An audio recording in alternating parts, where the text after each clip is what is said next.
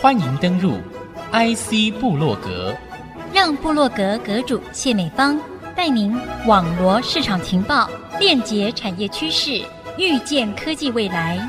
请登入 IC 部落格。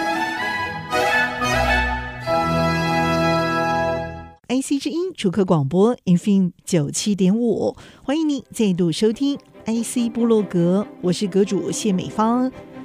节目开始，我们来听一则消息。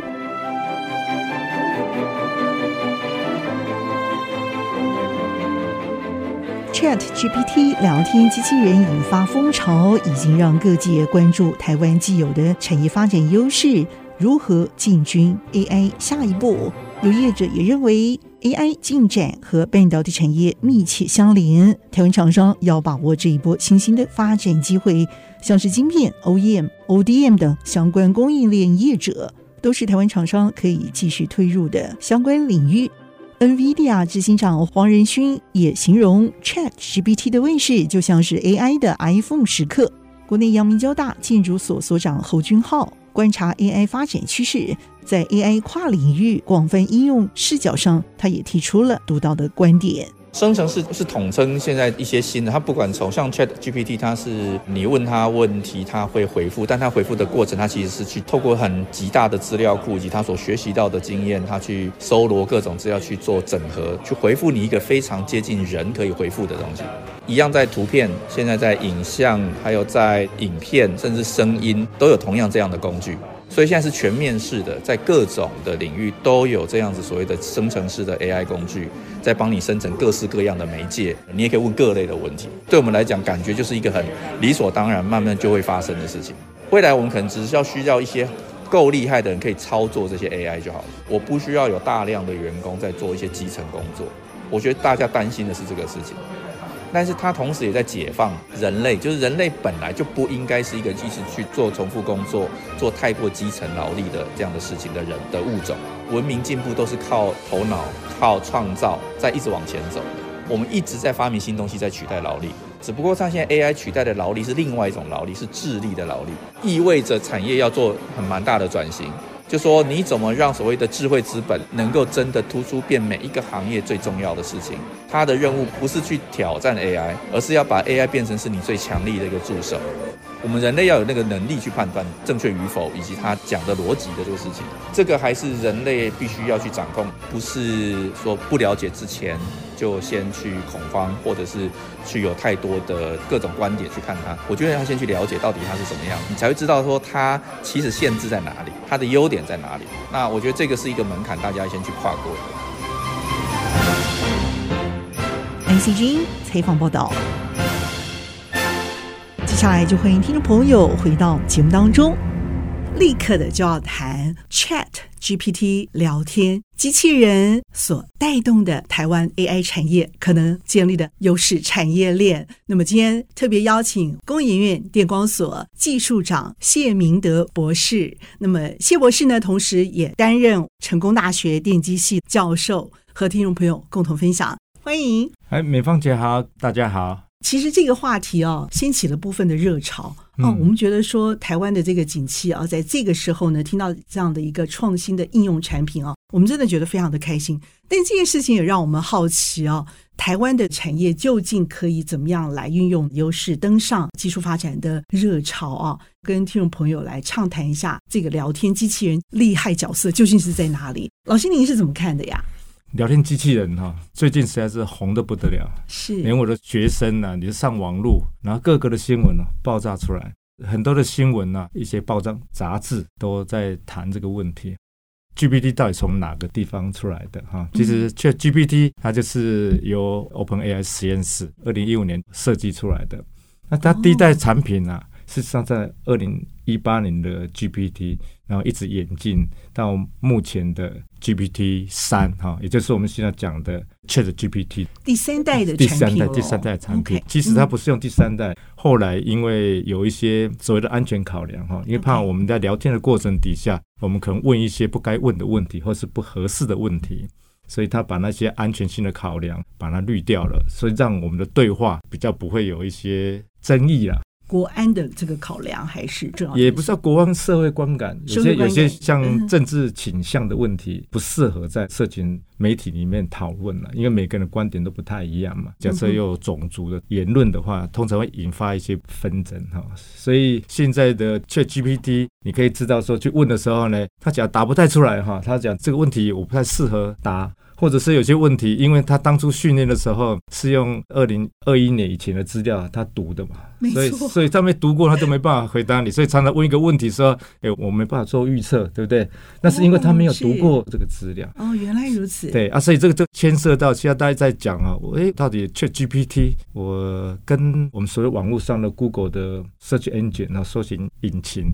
到底有什么不一样？它当然是不一样的哈。因为搜寻引擎就是它在网络上去搜寻，有很多很好的演算法，它有一些独有的技术哈，可以把跟你搜寻的 keyword 相关的都列给你看，然后我们再来从其中来找我们想要的答案嘛。然后他有时候时候又跟你讲说，哎，我这边这个 citation 有多少？然后我们就可以知道啊，我只要不懂的话，那我就相信众人的智慧，我就那个 citation 最高的我先看。我常常跟学员讲说哈。你只要不懂哦，你就相信众人不会骗你，就甩给你先看。当你很厉害的时候，你就不要太相信他了。有些的宝哈挖才知道，大家都在挖的那个宝，大家都在做啊啊，所以有一些新的想法，比较创新的想法，可能就会埋在里面的。这种事情呢，在研究常常碰到。像我们现在手机，我们叫做所谓的 OFDM 的技术，那其实在六零年代就有了。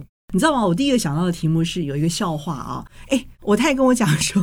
人多的地方不要去，就就站到那个人最少的，只有他一个人在，就所有人的答案都是另外一边，是他对面的，那怎么办呢？答案就会变成老婆的话才是最对的，那怎么办？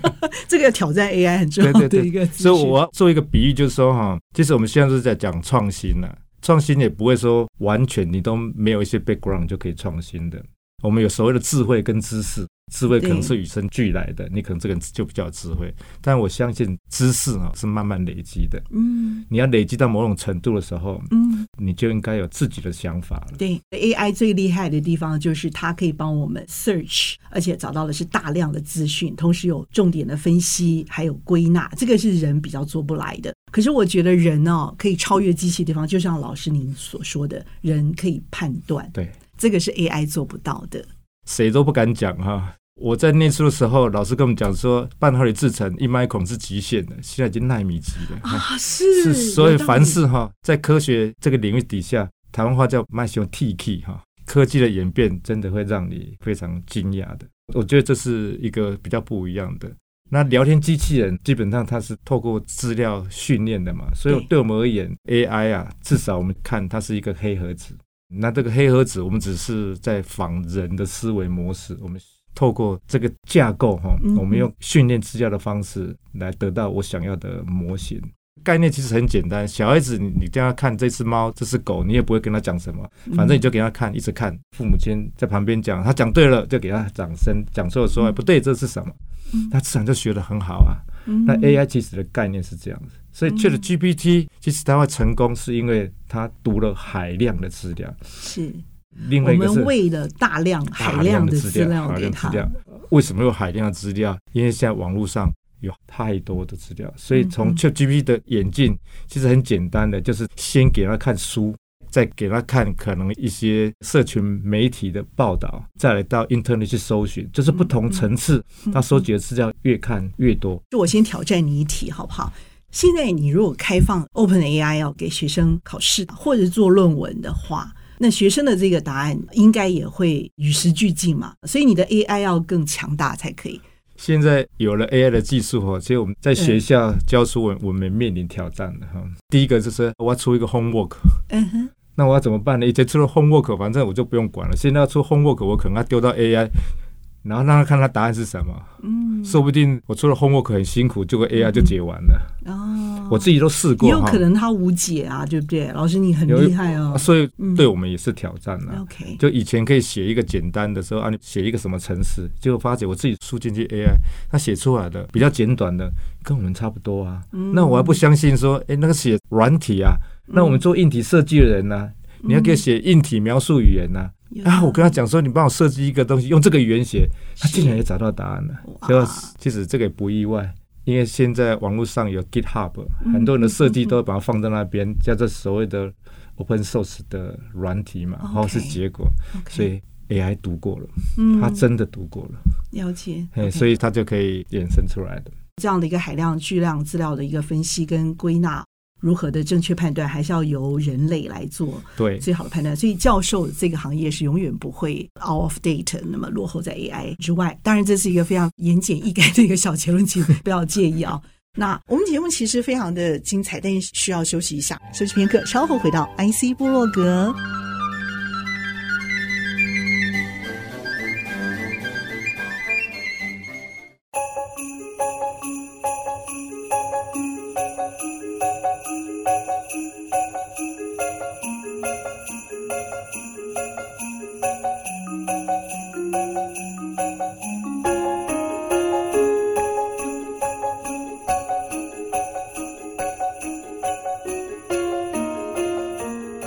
听众朋友再度回到 IC 部落格，邀请的是电光所技术长谢明德博士，和听众朋友共同分享 Chat GPT 聊天机器人。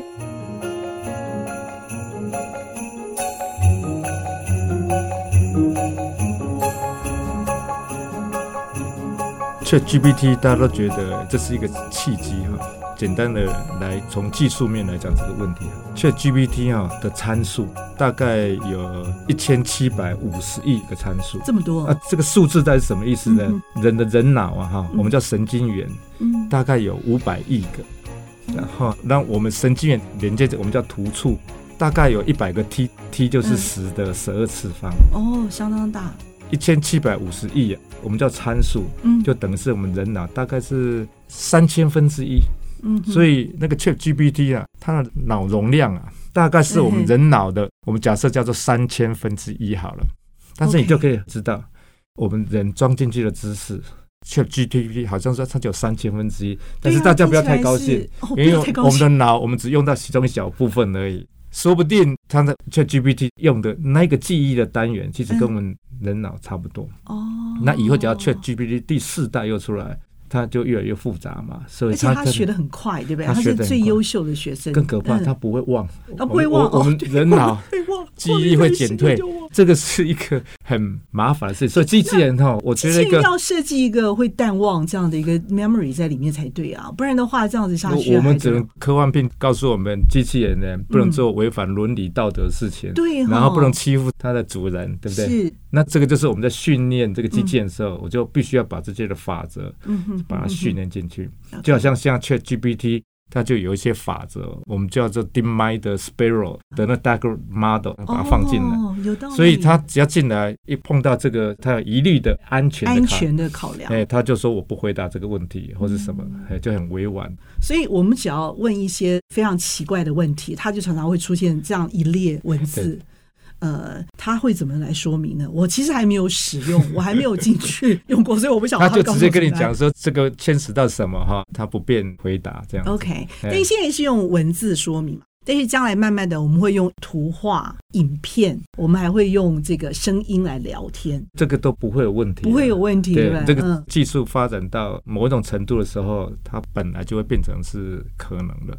因为现在所谓的聊天机器人呢，就是我们一般所谓的大型的语言模型，就是 large language model。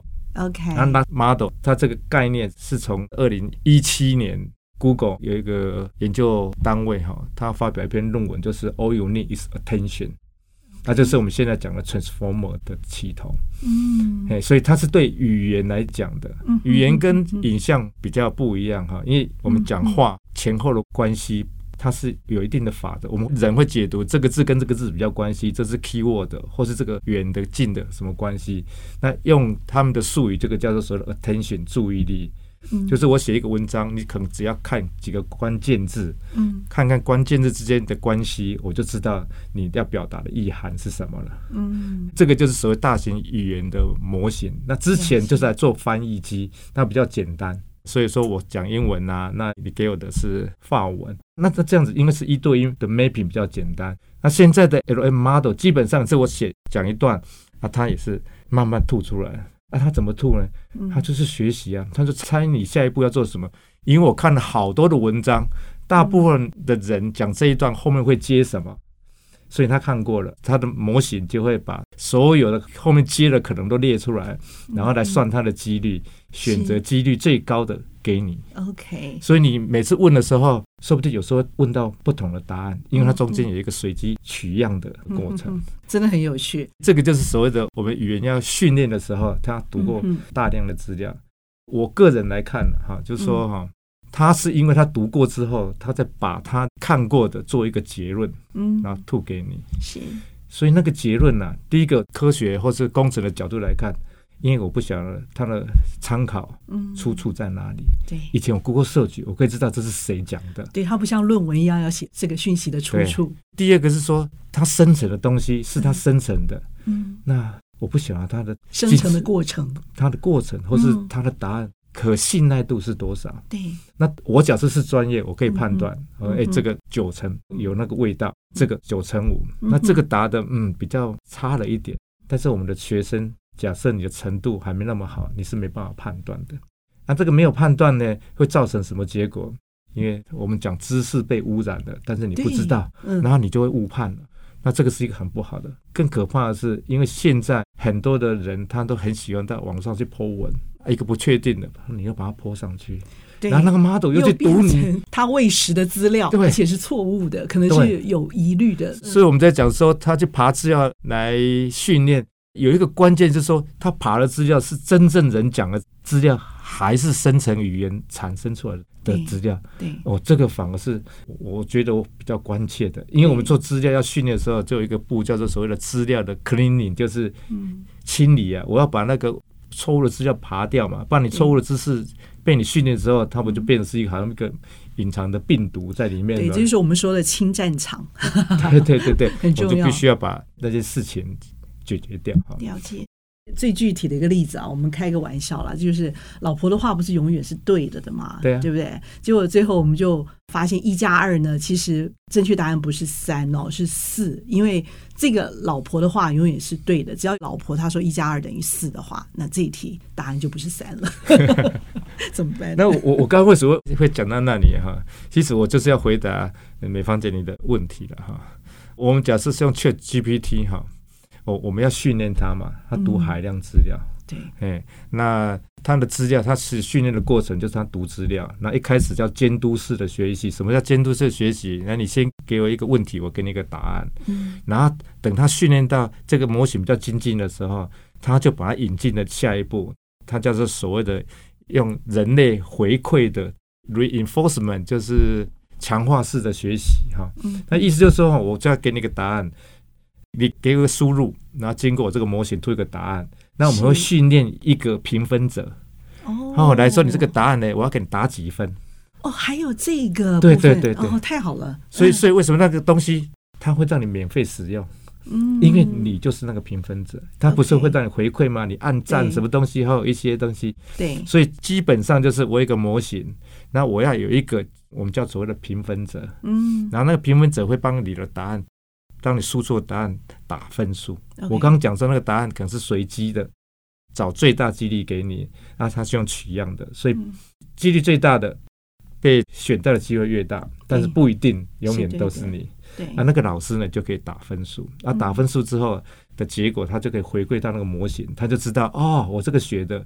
跟人类是有一些差别的，的，所以这个循环就一直进来，一直循环，一直进来，嗯嗯，然后我的 model 就会越来越好，嗯，那这个步骤训练的步骤，这个时间要多久啊？哦，怎么抓？NVIDIA 假设我们用市场叫 V 一百的 GPU，那已经很棒了哦。是训练现在 ChatGPT 要两百八十八年哦。